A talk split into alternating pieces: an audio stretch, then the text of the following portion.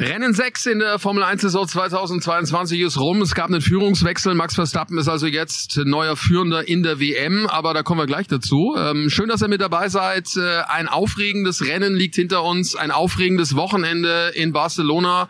Ähm, Peter, Sandra, wir sitzen gerade im Bus auf der Rückfahrt. Äh, auch da kommen wir gleich dazu, dass das nicht immer so ganz fix geht. Aber äh, theoretisch sollten wir mal von vorne anfangen. Ähm, Sandra, die Anreise hierher immer ein Erlebnis, aber äh, manchmal wird's auch ganz wild. Bei mir wurde es ganz wild, ganz genau. Ähm, Habe ich selten erlebt sowas. Solche Sachen, die mir jetzt so passiert sind, die passieren mir normalerweise eigentlich nicht so.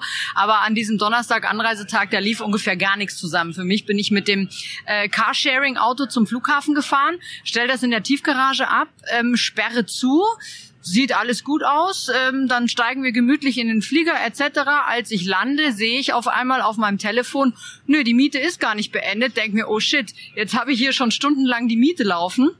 Dann habe ich da angerufen, ähm, dann wollten die das beenden, ähm, ging dann leider, also Miete konnten sie schon beenden, aber das Auto war noch offen. Das, mit dem Erfolg, dass sie jetzt einen Techniker extra sogar hinschicken mussten, um dann mein Auto wieder zuzusperren. Und dann kommt noch was dazu, dann habe ich im Flieger mein Kindle vergessen. Ich lese sehr, sehr gerne und habe deswegen immer mein Kindle mit dabei und musste jetzt leider tagelang ohne mein Kindle auskommen, weswegen ich echt schlecht geschlafen habe, weil wenn ich nicht lesen kann, ein schönes Buch, dann äh, schlafe ich schlecht. Backstage Boxengasse. Der Formel 1 Podcast von Sky.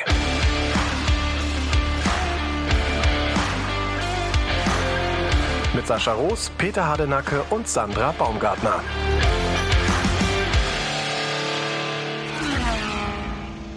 Aber äh, bei Chernon kann ich dich ja nicht beruhigen, weil die sind eigentlich immer sehr kulant. Das ist mir auch schon ein, zwei Mal passiert, da sollst du das Geld auf jeden Fall zurückkriegen. Ähm, apropos Anreise, ähm, ich bin ja bei Hamburg ähm, angereist, da ist äh, derzeit öfter mal großes Chaos äh, am Flughafen, lange Wartezeiten war auch diesmal so.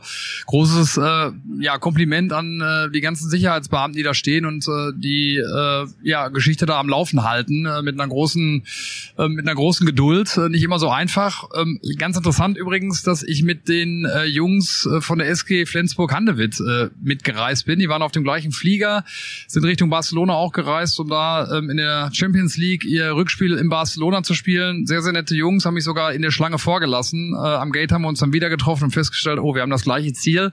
Aber am Ende hat das dann auch geklappt. Ähm, am Mittwoch ähm, dann angekommen und dann ja auch äh, eine wirklich schöne Zeit hier gehabt. Äh, mal abgesehen von den Busreisen, haben wir gerade schon erwähnt, da hat es manchmal ein bisschen länger gedauert. Aber das, was hier an Spektakel geboten war an der Strecke, das war schon fantastisch. Sascha. Ja, Wahnsinn. Also knapp 300.000, die die Tage über da waren, so viele wie seit 2007 nicht mehr. Also das ist schon äh, beeindruckend, was hier passiert. Wir haben es in den letzten Ausgaben von Backstage Boxengasse auch immer wieder erzählt. Also die Formel 1, die boomt weltweit. Viele wollen hin. Klar, natürlich, die letzten Jahre äh, war es nicht möglich, sich Formel 1 Rennen als Zuschauer direkt an der Strecke anzugucken. Das hat sich Gott sei Dank jetzt wieder äh, geändert. Äh, aber das hat nicht nur, glaube ich, was mit, mit Corona zu tun, sondern auch mit der Tatsache, dass das, was hier geboten wird, drumherum und vor allem auch auf der Strecke durchaus ja, sich sehen lassen kann und deswegen auch viele Fans dazugekommen sind, Sandra. Definitiv, wobei man dabei auch sagen muss, dass ähm, Barcelona da jetzt nicht ganz so ein super Bild abgegeben hat, was die ganze Organisation angeht. Ähm, ich habe übrigens jetzt gerade auch wieder merken, ne, wir sind gerade hier äh, nach wie vor im Bus, kommen von der Strecke gerade am äh, Sonntagabend und wir sitzen jetzt seit äh, gut 20 Minuten im Bus und haben es vielleicht mal 100 Meter geschafft Richtung ersten Kreise. Ja, immerhin. Das ist aber schneller als gestern. Das ist schneller als gestern, aber die Fans, also ich meine, wir haben heute 37 Grad gehabt.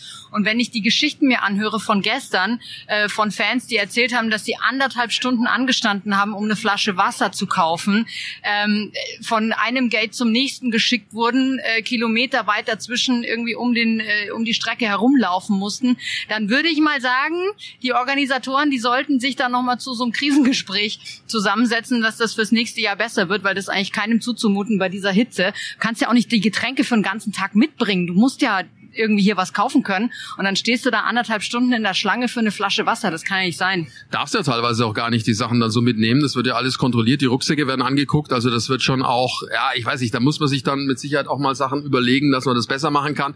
Die Sicherheitsfirma hat äh, wohl gewechselt. Also nicht so einfach. Die letzten zwei Jahre äh, war eben auch kein Rennen, keine, also waren keine Zuschauer da. Ähm, das heißt, die sind das gar nicht gewöhnt. Nee, und das hat man ganz deutlich gemerkt. Äh, ich glaube, Freitag in der Früh war es, beim, beim, bei der Anfahrt zur Strecke, wurde ein Auto vor uns auf einmal rüde angehalten, Trillerpfeifen erschallen und 15 Securities stürmen auf das Auto los, trommeln auf die Motorhaube.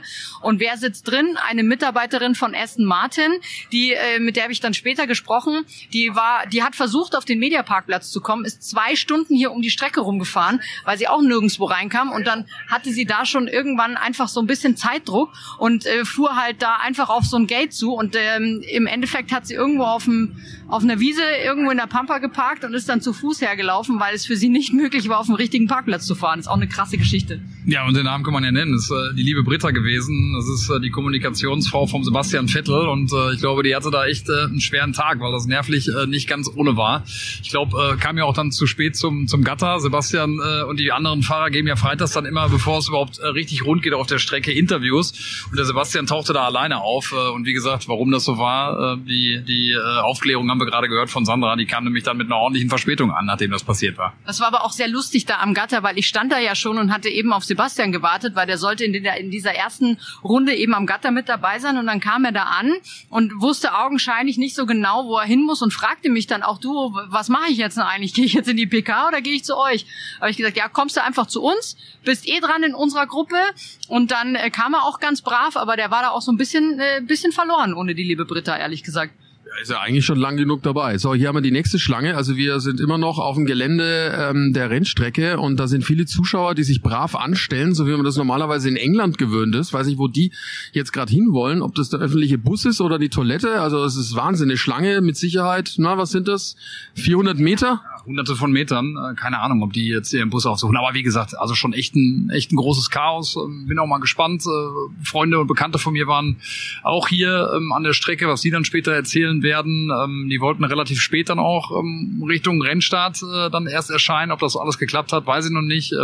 Drücke ich mal die Daumen, dass das der Fall ist. Aber jetzt mal zum Sportlichen.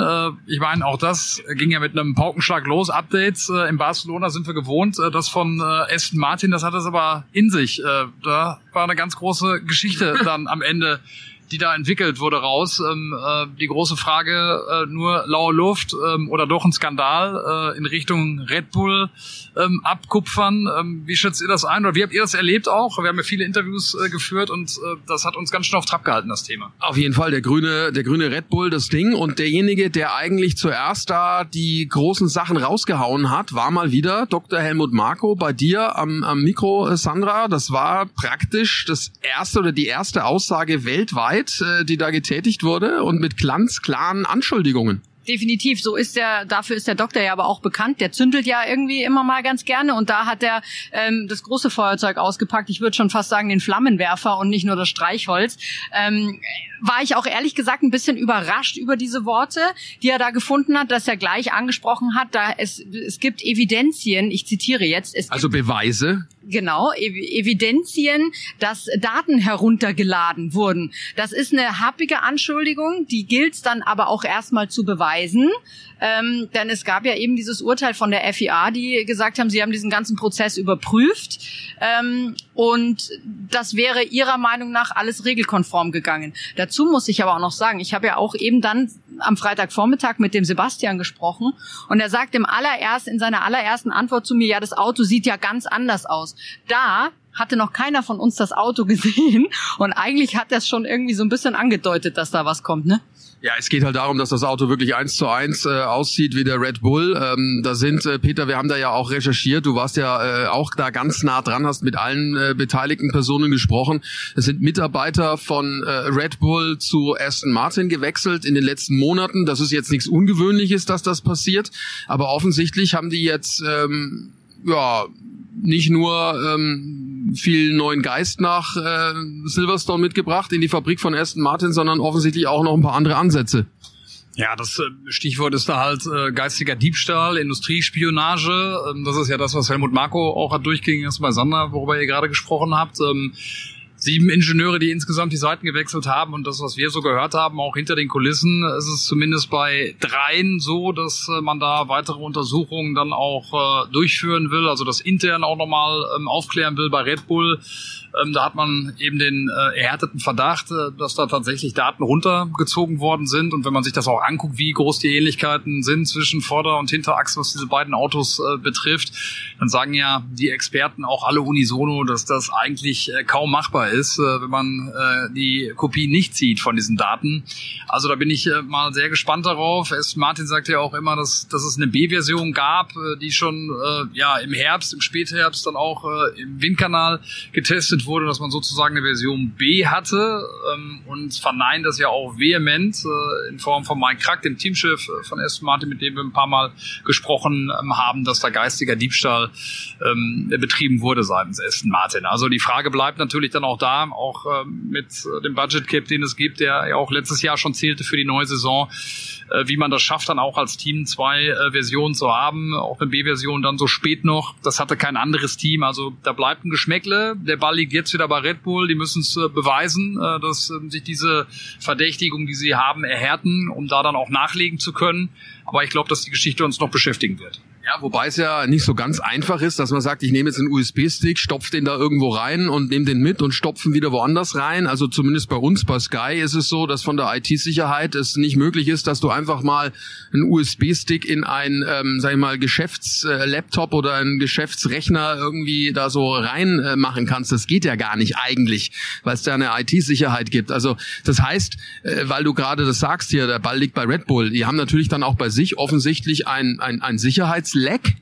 Ja, wobei, überleg mal, was wir in, der, in den letzten Jahren hatten. Wir hatten Corona und viele, viele Menschen waren im Homeoffice. Ich kann mir auch vorstellen, dass da möglicherweise auch Mitarbeiter von zu Hause aus, Ingenieure von zu Hause aus gearbeitet haben.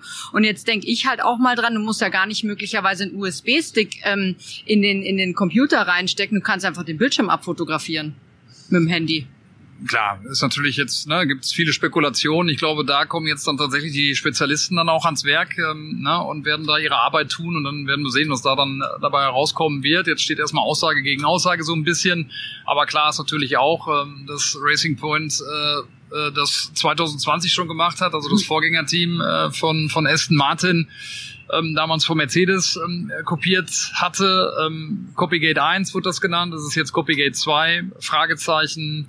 Ottmar Schaffnauer, der Teamchef äh, damals bei Racing Point, war ja auch bis zum letzten Jahr bei Aston Martin, hat mittlerweile die Seiten gewechselt. Das Ganze ja auch so ein bisschen im, im Unfrieden, wenn man in Richtung des Eigentümers äh, denkt, Lawrence Stroll.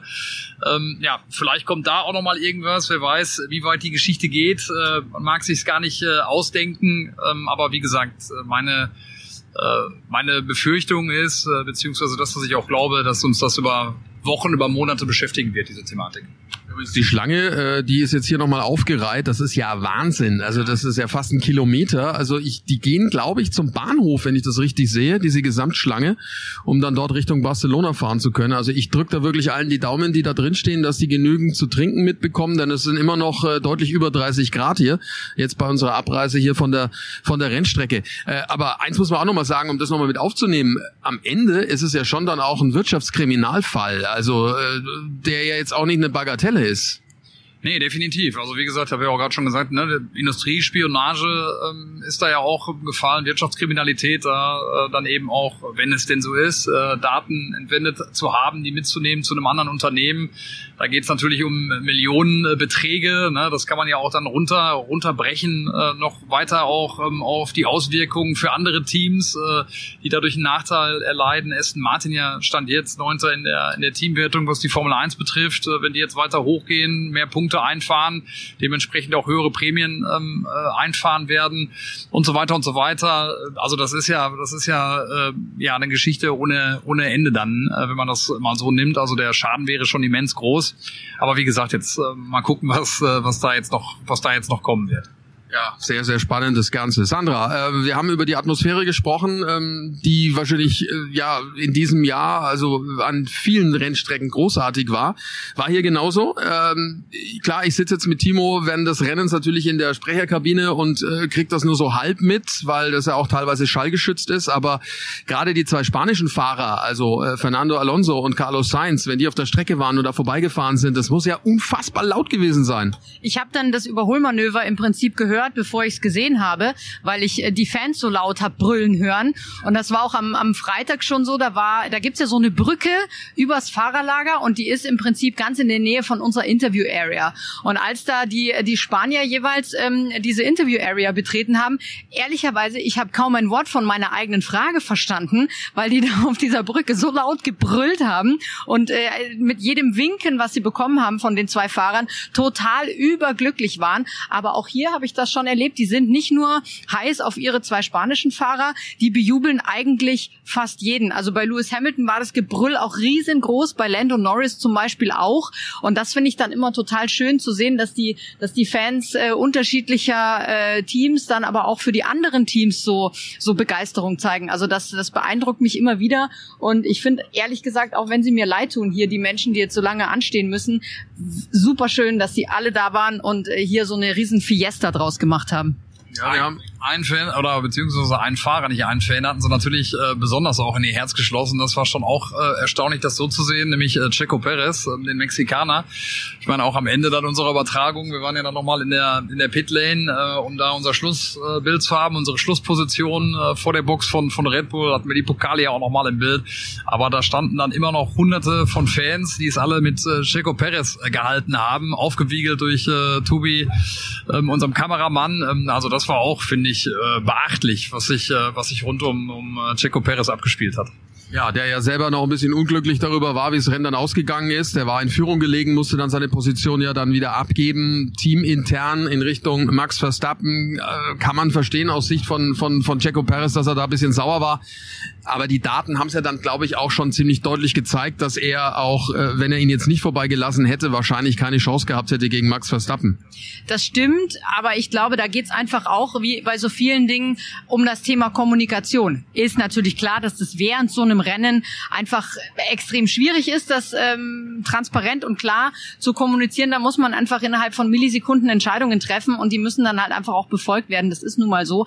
Aber ich glaube schon, dass Checo Perez da nochmal ähm, rangehen wird und auch dieses Gespräch einfordern wird, weil er hatte ja auch dann im Interview gesagt, er möchte Klarheit, wie das weitergeht, weil wir sind natürlich schon auch noch so früh in der Saison, dass man eigentlich sagen könnte, man kann die zwei, wenn es möglich ist, auch gegeneinander fahren lassen. Bin ich übrigens ganz gespannt, wie wir jetzt hier auf unsere richtige Fahrbahn kommen wollen. Wir sind nämlich quasi als Geisterfahrer unterwegs. Rechts von uns ein Riesenstau. Jetzt geht's auf die Autobahn. Wie will er denn das jetzt handeln?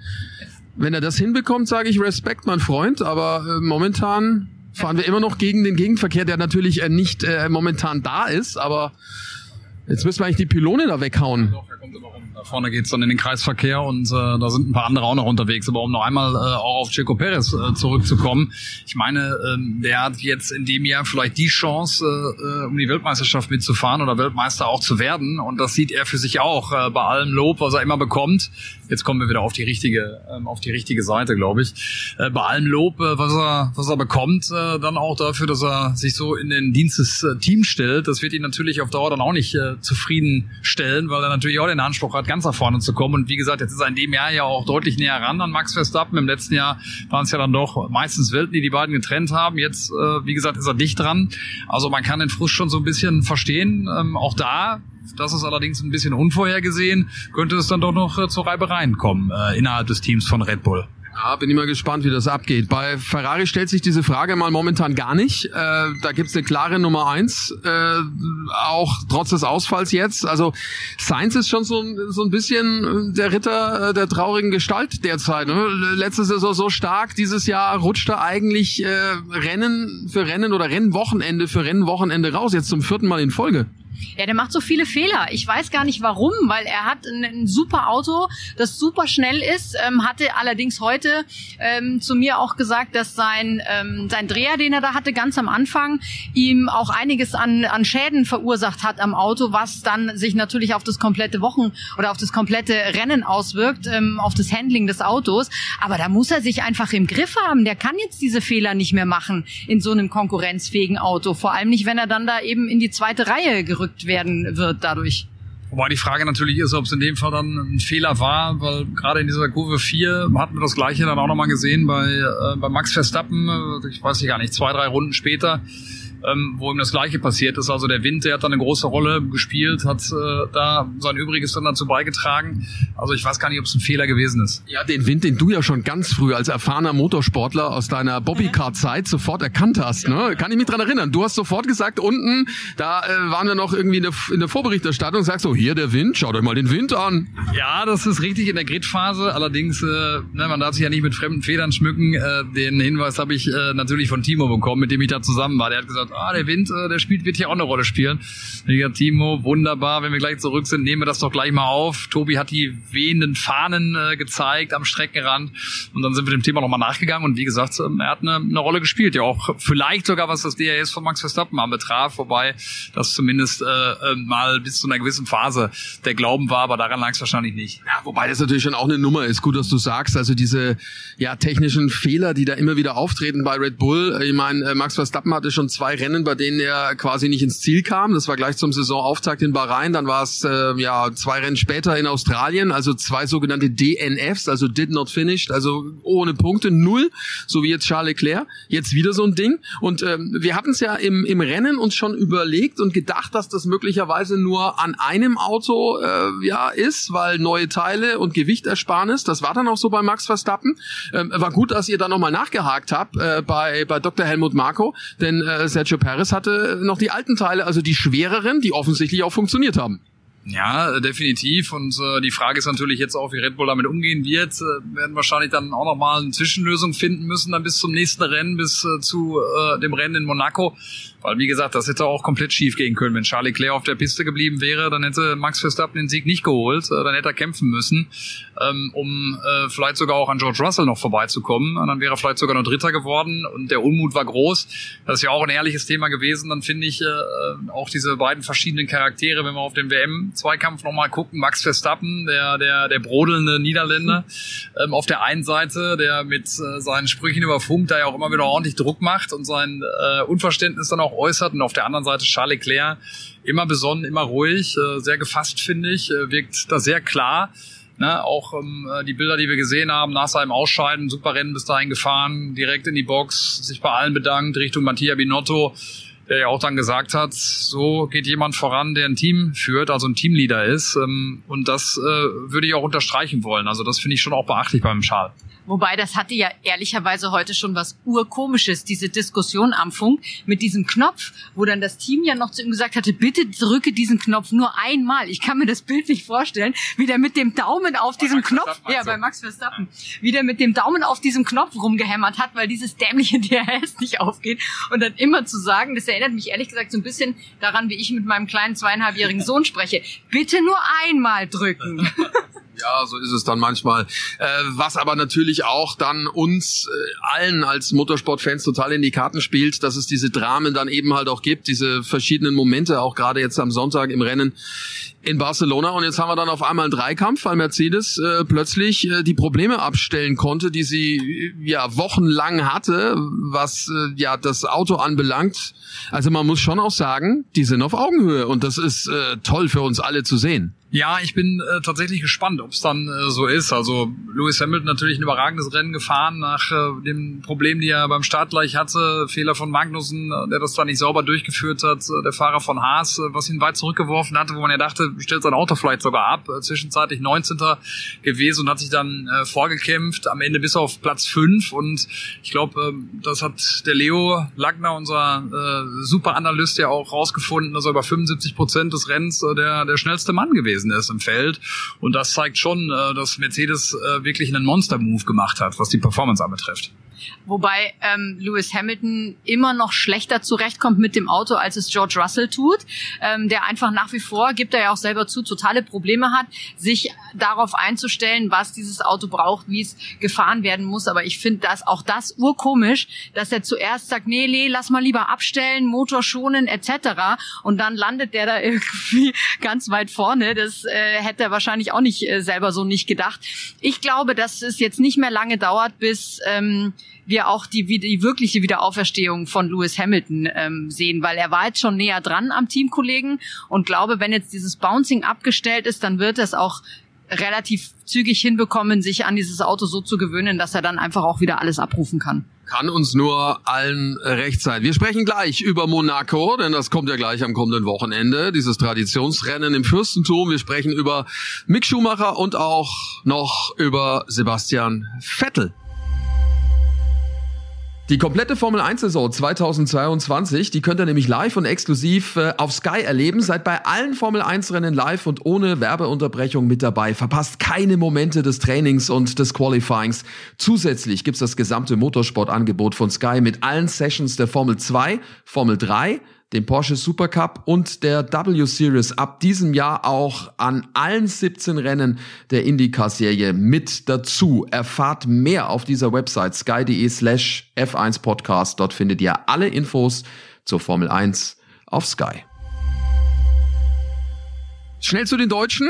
Ähm, ich habe im Kommentar gesagt, wie beim Eurovision Song Contest, keine Punkte für Deutschland. Äh, leider, äh, muss man sagen, es sah zeitweise ja eigentlich ganz gut aus. Mick Schumacher im Haas hat einen super Start erwischt. Der war in dieser turbulenten Anfangsphase mal kurz Sechster. Aber es ist das einzige Team, das Haas-Team, das keine Updates gebracht hat. Und das äh, fällt denen, glaube ich, jetzt schon so ein bisschen auf die Füße, weil die Konkurrenz ja nicht geschlafen hat und offensichtlich doch auch Lücken schließen konnte. Ja, hat mich auch ein bisschen gewundert äh, beim, beim Haas-Team, dass da wirklich gar keine Updates geplant waren. Ähm, Ralf hat das ja auch die letzten Wochen schon ein paar Mal gesagt, dass äh, man da auch von anderen Teams schon gesehen haben, dass die Lücke geschlossen wurde. Also, dass die da schon auch nicht mehr ganz so stark unterwegs waren, auch was die Pace anbetrifft. Ähm, bin gespannt. Angeblich soll das Update oder das größere Update dann ja auch erst Richtung Frankreich, Richtung Le Castellet erfolgen. Ähm, ja, hoffentlich verzockt man sich da nicht, woran das im Einzelnen liegt. Ähm, äh, keine Ahnung, wäre vielleicht dann auch nochmal äh, ein Ansatz, um bei Günther Steiner mal nachzufragen, auch jetzt äh, mit dem Ergebnis, was man hier eingefahren hat. Äh, Kevin Magnussen nach dem Fauxpas ähm, gegenüber Lewis Hamilton gar keine Rolle mehr gespielt, ähm, äh, mit einer guten Positionierung ja eigentlich auch ähm, losgefahren und auf der anderen Seite Mick Schumacher, wo man ja eigentlich gehofft hat, dass er in die Punkte fährt, aber er hatte am Ende keine Chance. Zum einen was die Pace anbetraf, aber auch äh, die Reifen, die äh, auf dieser Strecke mit der Hitze, mit den Begebenheiten überhaupt nicht äh, zurechtgekommen sind und äh, ganz schnell abgebaut haben. Also ja, äh, weit weg eigentlich von Möglichkeiten, äh, in die Punkte zu fahren, obwohl ja auch einige ausgefahren sind. Wobei ich aber schon glaube, dass die sich da bei, gerade bei MIG auch mit der Strategie echt vertan haben. Ich habe da nochmal nachgeguckt. Die hatten als fast die einzigen äh, Soft-Soft-Medium gewählt. Und das, das ist denen dann irgendwie auf die Füße gefallen, weil hinten raus, da hat er ja dann auch viele Plätze nochmal verloren, der Mick. Da hat er dann diese abgekauten gelben Reifen und die anderen haben viel frischere, rote Reifen drauf, mit denen sie eh irgendwie schneller sind. Und das war irgendwie, fand ich jetzt nicht so clever. Gut, ich bin kein Strategieexperte, aber er hat mir ja äh, indirekt auch recht gegeben, dass es mit der Strategie nicht ganz so glücklich gelaufen ist und sie jetzt erstmal rausfinden müssen, warum sie die so gewählt haben und warum sie, als sie merken, dass es nicht funktioniert, nicht umschwenken und was anderes machen. Weil das ist ja dann auch was. Wenn du merkst, das funktioniert nicht so, wie du willst, dann musst du den Plan B oder C oder D aus der Tasche holen, um irgendwie zu versuchen, das Ergebnis zu maximieren. Ja, ich äh, muss sagen, ich hätte euch gerne Tapas gezahlt heute. Das war ja unsere kleine Wette. Wenn er in die Punkte fährt, gibt's Tapas äh, von mir. Aber boah, dann. Äh, ich bin aber äh, also äh, ernsthaft jetzt so in Monaco mache ich die Wette nicht, weil da sind die Preise dann doch ein bisschen anders. Äh, ja, du hast schon Ich wollte gerade vorschlagen, wir schieben das einfach auf äh, Champagner am Strand in Monaco. Ja, klar. Ich dabei, Sascha. Das war mir klar. Aber hast mit Auge ausgewählt dann natürlich auch, ne? Hast schöne Rennkalender studiert. Ach, Tapas in Spanien, äh, in Barcelona. Hier gibt's preiswert. Du kleiner Schelm. Ich bin Familienvater. Da muss man schon gucken, was man verspricht. Aber ja. Wenn es darum geht, dann warten wir jetzt nicht bis Gulasch in Budapest. Ne? Das wäre mir zu lange für die ersten Punkte von Mick. Ja, dann äh, führe ich euch groß in Silverstone aus. Oh, super. da gibt's Fish and Chips. Ja, da freue ich mich schon wieder besonders drauf. In, ins Juris Inn, mein absolutes Lieblingshotel, ähm, wenn man die ganze die ganze Tour sieht äh, mit den 22 Rennen. Das ist ein absolutes Highlight, äh, vor allen Dingen auch in den Corona-Zeiten, wo wir ja äh, teilweise dann für für zwei Wochen da waren. Also das äh, das hat's immer besonders in sich. Die englische Küche, ähm, ja. Äh, wollen wir gar nicht drüber sprechen. Also äh, nein, da hüllen wir den Mantel des Schweigens äh, drüber. Sebastian Vettel, ähm, ja, mit dem neuen Auto klar mit großen Erwartungen da reingegangen. Das sah ja auch, finde ich, ganz gut aus in der Qualifikation, da der Totalabsturz, irgendwie 16, 18. Äh, Stroll hat dann noch profitiert, dass äh, Alonso von ganz hinten losgefahren ist bis in die Punkte auf Platz 9. Wenn man sieht, was da mit anderen Autos geht, ja, dann ist es schon wirklich ja schwierig gab ja ein paar Verschwörungstheoretiker, die gesagt haben, die sind mit Absicht schlecht gefahren, damit die Kopie nur so ganz auffällt. Glaube ich jetzt nicht. Äh, Sebastian Vettel war äh, bei dir am Mikro, äh, ist ja immer nicht so ganz einfach, jemanden zu interviewen, der äh, nicht erfolgreich war in dem Moment. Ähm, in dem Fall war es äh, Samstag schwierig und heute auch. Ja, wobei es heute besser war als, äh, als am Samstag. Also am Samstag war er schon sehr enttäuscht und sehr geknickt, wobei ich ihn da noch relativ auskunftsfreudig äh, fand. Aber da merkt man wieder, woran man ja immer merkt, dass er schlecht gelaunt ist, wenn er mich die Frage nicht fertigstellen lässt. Das war natürlich am Samstag auch wieder der Fall. Heute war seine Stimmung eigentlich, glaube ich, ganz gut, auch wenn er sagt, ja gut, man ist halt trotzdem nur ein elfter Platz, aber er hat ein cleanes Rennen. Er hat, er hat keine großen Probleme gehabt, er hat keine Fehler gemacht, was ja dann auch schon immer ähm, so ein Ding ist mit dem Vertrauen ins Auto. Überlegt mal die Zeit bei Ferrari, wo sich ein Dreher und ein Fehler an den anderen gereiht hat, weil er irgendwie einfach mit dem Auto nicht klarkam und das Vertrauen nicht hatte. Und das finde ich ist ja dann schon mal auch ein guter Faktor, auf dem man dann möglicherweise als Sebastian Vettel einfach aufbauen kann. Ähm, die Sache ist halt nur jetzt, ne? Gut kopiert funktioniert halt auch nicht immer, ne? Ja, der ist übrigens auch auf Soft Soft äh, Medium gefahren, ähm, der Sebastian. Und äh, ja, wir haben es ja dann auch mal ähm, aufgegriffen, das was ja im Netz schon seit Wochen und Monaten äh, fast schon äh, gesprochen wird, wann er sich endlich äh, die Haare schneiden lässt, der Sebastian, äh, weil die Matte ja wirklich immer weiter weiter wächst. Ich meine, den hat er ja schon beim Launch äh, von Aston Martin im, im Februar äh, hat er die Haare schon relativ lang gehabt. Das ist jetzt äh, mittlerweile auch schon ein paar Monate her, äh, nämlich mehr als drei und er war noch immer nicht beim Friseur. Also das ist ja die große Frage. Äh, Timo hat ja auch schon gesagt, gerade unser Experte Timo Glock, dass das ja fast schon mit einem Update gleich käme, äh, wenn der Sebastian zum Friseur geht, weil er so viel äh, Gewicht dann einsparen würde, der Aston Martin. Ja, wir machen übrigens jetzt gerade hier eine Sightseeing-Tour durchs Industriegebiet rund um die Strecke. Also wir kennen jetzt hier, glaube ich, jeden Reifenhändler und äh, jedes Autohaus, was da irgendwie rumsteht. Ein paar Möbelhäuser gibt's hier auch noch, habe ich gesehen. Ähm, also wer ein neues Sofa braucht von euch, der könnte jetzt noch mal kurz aussteigen. Ja, dauert noch ein bisschen, aber macht ja nichts. Dann lass uns doch mal ein bisschen über Monte Carlo, Monaco reden. Das nächste Rennen, völlig andere Strecke als äh, Barcelona. Da könnte alles noch so ein bisschen äh, über den Haufen gewürfelt werden, was und wie. Ähm, für Charles Leclerc, seine Heimatstadt nicht immer in der Vergangenheit äh, ein Ort, an dem er glücklich war, wenn er im Auto saß, äh, siehe vor einer Woche.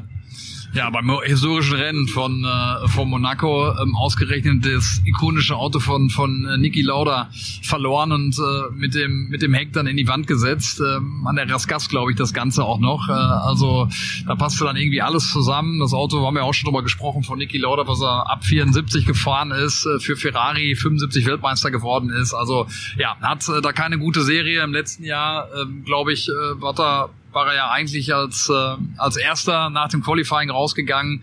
Dann hat man einen Schaden am Auto übersehen, konnte nicht starten. Also das läuft nicht rund für ihn. Aber ich habe ja auch schon vor einer Woche gesagt, ich glaube, dass äh, seine seine Zeit jetzt kommen wird. Äh, meine Vorhersage ist, Ferrari wird sich zurückmelden und gewinnen mit Charles Leclerc in Monaco. Mattia Binotto war ja auch ziemlich zuversichtlich, ne? Auch nach dem äh, Fiasko, ja, doch war schon Fiasko jetzt äh, in Barcelona. Ja, wobei ähm, Mattia Binotto vielleicht auch nicht so ganz nach rechts und links geguckt hat, was da so bei den anderen Teams los war, weil er ja Mercedes äh, sehr schwach eingeschätzt hat, was, äh, glaube ich, jetzt nicht der Wahrheit entspricht. Also vielleicht sollte er sich nochmal in der Videoanalyse die Konkurrenz ganz genau angucken. Aber ganz klar äh, lastet der Druck äh, im Moment auf Charles Leclerc, vor allem jetzt auch nach diesem Ergebnis. Klar, für diesen Ausfall kann er nichts, ja, nicht selbst verschuldet, aber ich glaube schon, dass das einfach ähm, mental eine Rolle spielt. Ja, mal gucken, was passiert beim Glitzer Grand Prix. Ja, wobei ich glaube, dass er mental so stark ist, äh, dass er das ausblenden kann. Das ist zumindest mein Gefühl. Er wird sein Ding weiter weiter fahren. Ähm, ich glaube, dass er mental unglaublich stark ist. Ist ja auch, glaube ich, schon mal gesagt. Auch äh, mal einen Podcast mit ihm gehört, äh, Beyond the Grid, äh, den ich auch persönlich ganz ganz gern mag. Ähm, der Charles Leclerc von seiner ersten Saison bei Ferrari hat da mal echt ein, ein sehr eindrucksvolles Interview gegeben, äh, wo er auch über über äh, eben mentale Dinge spricht. Ähm, also das äh, spricht schon alles für ihn und äh, also Mattia Binotto hat übrigens nicht gesagt, dass dass er Mercedes zu schwach äh, oder schwach einschätzt, sondern er hat gesagt, dass der Abstand noch zu groß ist in Richtung Ferrari und ähm, Red Bull dann insgesamt. Ich bin gespannt. Also ich glaube schon, dass, äh, dass sie auch Grund haben, die positiven Dinge zu sehen. Wir haben ja beim letzten Mal auch gesagt, äh, Ferrari vor allen Dingen Probleme auch was den Reifenverschleiß äh, anbetroffen hat. Das hat man abstellen können jetzt hier für, für Barcelona, für die Strecke. Eigentlich funktionieren die auch immer direkt ganz gut. Das muss man ja auch sagen. Schon gleich immer freitags morgens bei der ersten Session.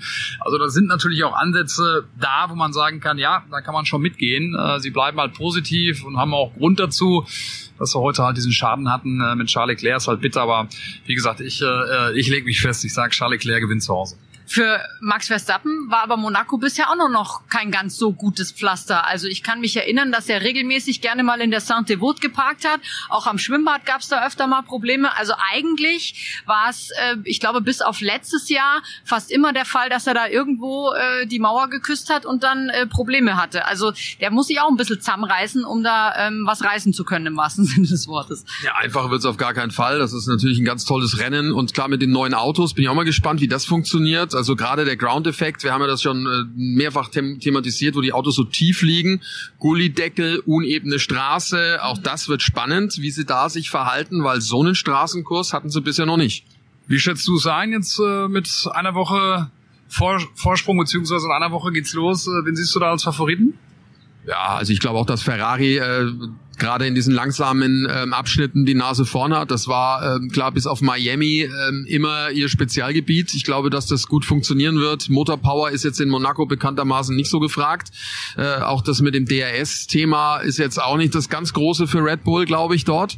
Äh, es ist schwierig. Also am Ende ist es, glaube ich, dann auch eine, eine Kopfsache, wer wie äh, mit dem Druck und mit all den ganzen Dingen zurechtkommt. Es ist wie immer, äh, ähnlich wie in Miami ja auch schon, dann ein Rennen, wo gerade was die Marketingabteilung anbelangt, relativ viel mit den Fahrern vorhat. Das heißt, da gibt's viele Dinge, die parallel noch passieren. Großer Vorteil für die Fahrer, die meistens sind Heimschläfer. Das kann natürlich helfen, kommen dann entweder mit dem Boot oder mit dem Roller äh, zur Rennstrecke. Kann aber natürlich auch für die eine oder andere Verwirrung sorgen, wenn man zu Hause ist. Weiß ich nicht, da, wer dann da alles äh, noch äh, sich als Untermieter angekündigt hat.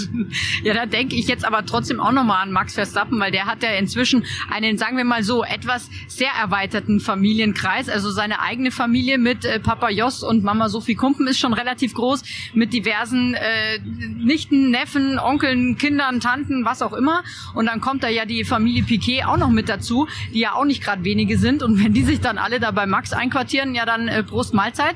Schauen wir mal. Aber ähm, es ist im Prinzip, wenn man es so sehen will, eigentlich ja für fast alle Fahrer ein Heim Grand Prix, ne? Ja, wobei an Schlafplätzen sollte es im Hause Verstappen jetzt nicht mangeln. Kann mir durchaus vorstellen, dass er da die eine oder andere Möglichkeit hat.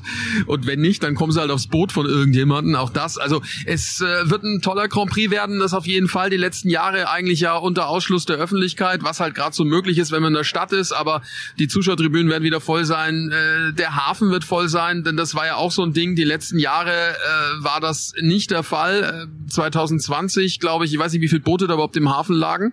Und äh, 2021 ja äh, sind die aber 2020 gar nicht gefahren. Ne? In dem Moment, wo ich sage, fällt mir ein, da sind sie gar nicht gefahren. Aber 2021 waren nicht so viele Boote da wie sonst. Also es ist wieder das alte Monaco.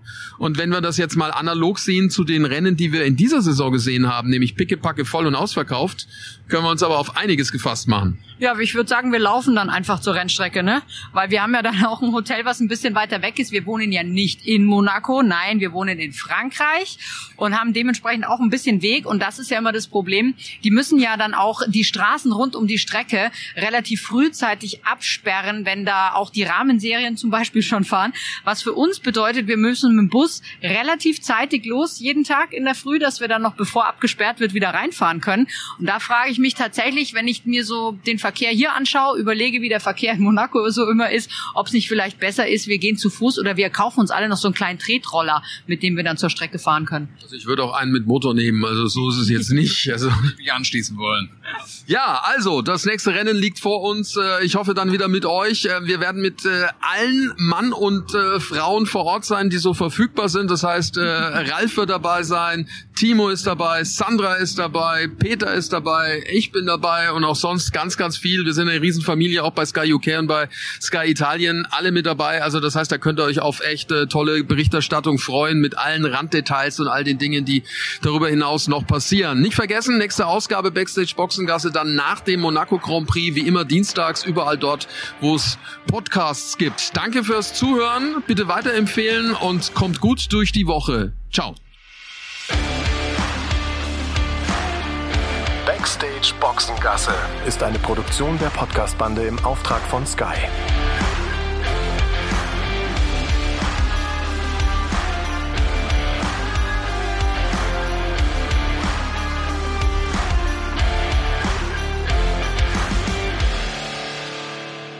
Hi Tennisfans.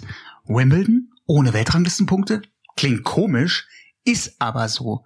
Denn nach dem Ausschluss russischer und belarussischer Spielerinnen und Spieler ist dies die drastische Reaktion der WTA und der ATP. Was ist da eigentlich schon wieder los in der Tenniswelt? Darüber müssen wir natürlich sprechen bei Mad Dog und Wingman, unserem Sky Tennis Podcast. Dazu Roland Garros. Wir blicken zurück und schauen auf das aktuelle Geschehen mit dem schwierigen Comeback-Versuch von Dominic Thiem. Das alles in der neuen Folge von Mad Dog und Wingman, dem Sky Tennis Podcast mit dem Mad Dog, Michael Stich, dem Wingman, Patrick Kühnen und mit mir, Paul Häuser. Hört rein, viel Spaß.